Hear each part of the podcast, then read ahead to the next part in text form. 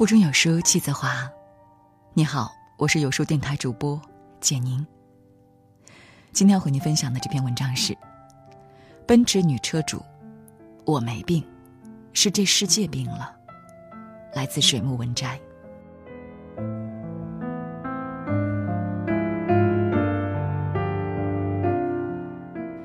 奔驰女车主 4S 店事件发酵了好多天，不明其理的人只看表象。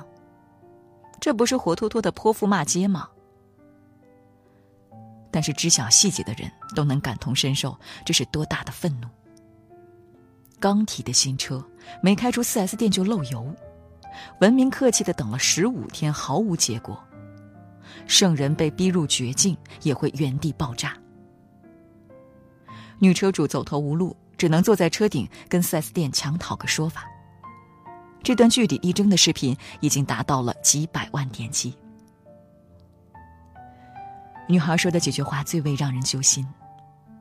我是受过文化教育的人，我是研究生毕业，但是这件事让我几十年的教育受到了奇耻大辱。我就是太讲道理。谁不想有理有节的和这个世界好好说话，却不想一头栽倒在人性的至暗面。除了撒泼打滚和自认倒霉，竟然没有别的退路。一个文化人被硬生生逼成了泼妇。教育给予我们的教养、礼貌和公德心，这些优秀的软实力，并不直接和成功幸福划等号。相反，他们往往会成为我们被挑战时为人所用的软肋。当我们用压抑本能的克制、顾全大局的修养，站在高处守护最后的底线的时候，没有道德包袱的人，却悄悄赢了这个社会的大部分资源，而且还要耀武扬威。奔驰女车主的事让我想起许久前看过的故事：五个孩子在铁轨上玩，铁轨有 A、B 两道，A 道正在使用。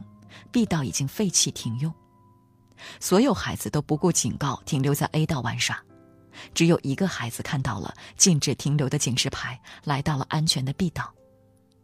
这时，一辆满载乘客的火车驶来，来不及刹车。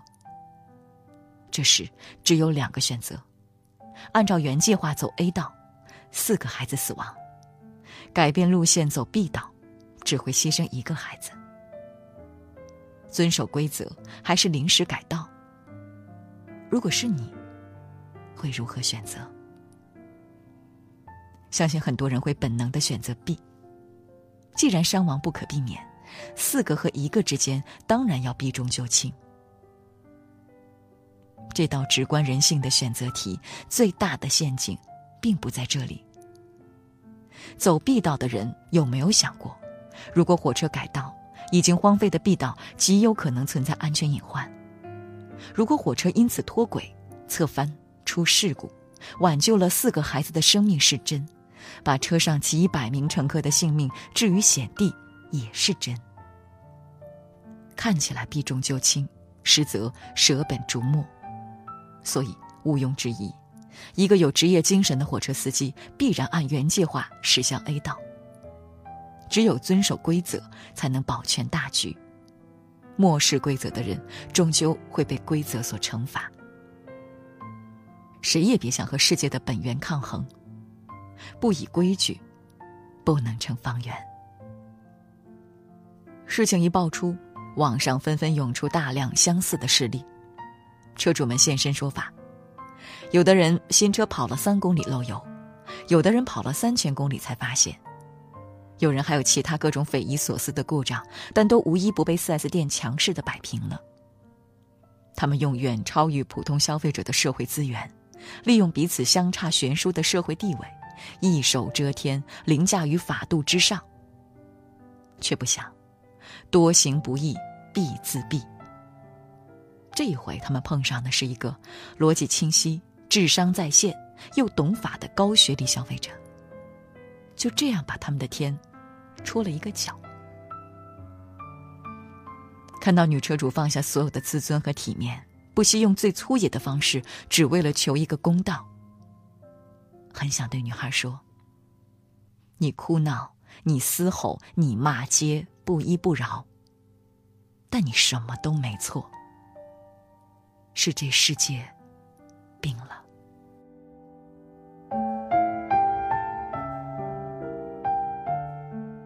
无规则感是这世界的沉疴。百度百科对规则意识是这样定义的：一种发自内心的以规则为自己行动准绳的意识。上至法律法规，下至规章制度，涵盖社会公德、公众秩序等约定俗成的意识。没有这个意识，民主和法治都形同虚设。生活中不乏一种人，他们十分清楚什么该做，什么不能做。黑白分明，边界清晰，但是他们独独要在规则的边缘试探，占用公共资源上的便宜，为己所用，还要美其名曰这就是社会。超市里果蔬专区称重的地方，老实排队的人永远都比不过插队的人，所以结账的地方总是你争我抢。咖啡厅只做不喝的人层出不穷。真正消费的人经常无处可坐。当一个好人，成本很高；做一个无功无害的市井人，占尽了便宜，却似乎不用付出任何代价。如果失去了公平做基石，道德将无处安放。所以，慢慢的，排队的人也学着争抢，如约消费的人也不再守约，规则。成了空文。因为生而为人，我不想让着你。有人质疑奔驰女车主是炒作，是讹钱。女生平平淡淡的回了一句话：“奔驰本想当天就把钱退给我，但我没接受。我觉得这个事情疑点重重。我希望通过这个案例提醒大家少被坑。我在为大家维权。”不是为了输赢，我只是一个认真的人。就算每个人都病了，我也想治好这世界的顽疾。刚刚过去的凉山大火带走了三十一名灭火人员。当所有的视线都聚焦在对消防员的惋惜时，有一个数据同样触目惊人：我国年均发生森林大火九千多起，百分之九十九。都是人为导致。山上祭祀、野外烧烤、乱扔烟头、燃放烟花爆竹、烧荒耕种，携带火种进入山林，本来应该慎之又慎，但是很多人只顾着自己取用，无视用火的规范和规程，一个小火星烧了一座山。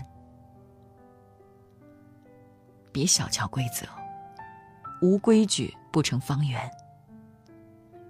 那方圆是庇护我们的国与家，也别去纵容作恶。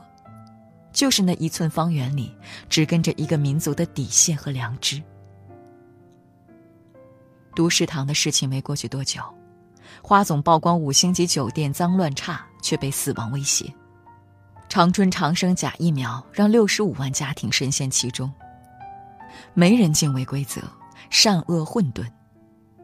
森林法则就只剩残忍，没有人是一座孤岛，可以自全。因此，不要问丧钟为谁而鸣，它就为你而鸣。古语道：“个人自扫门前雪，休管他人瓦上霜。”我觉得，古往今来这句话应该有新的解读。各扫门前雪，不等同于自私自利；他人的瓦上霜，也不全然是多此一举。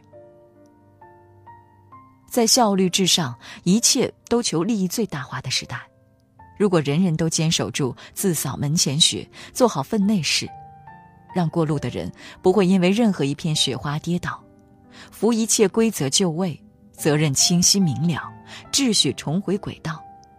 我们才能还世界原本温柔敦厚的样子。奔驰女车主坚持追要一个公道，这也是我们所有人的公道。如果要给这种等待赋予一种意义，我想，是鲁迅曾说的：“不要习惯了黑暗就为黑暗辩护，也不要为了自己的苟且而得意。不要嘲讽那些比自己更勇敢的人们。能做事的做事，能发生的发生。有一分热，发一分光。就连萤火一般，也可以在黑暗里发一点光，不必等候炬火。此后，如今没有炬火，我便是唯一的光。此时此刻，你我都是那道光。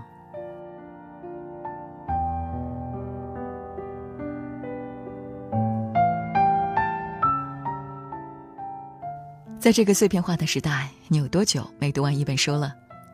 长按扫描文末二维码，在有书公众号菜单免费领取五十二本好书，每天有主播读给你听。我是主播简宁，在中朝边境为你送去问候。喜欢这篇文章，走之前记得在文章末尾给有书君点个再看，或者把喜欢的文章分享到朋友圈哦。明天同一时间，我们不见不散。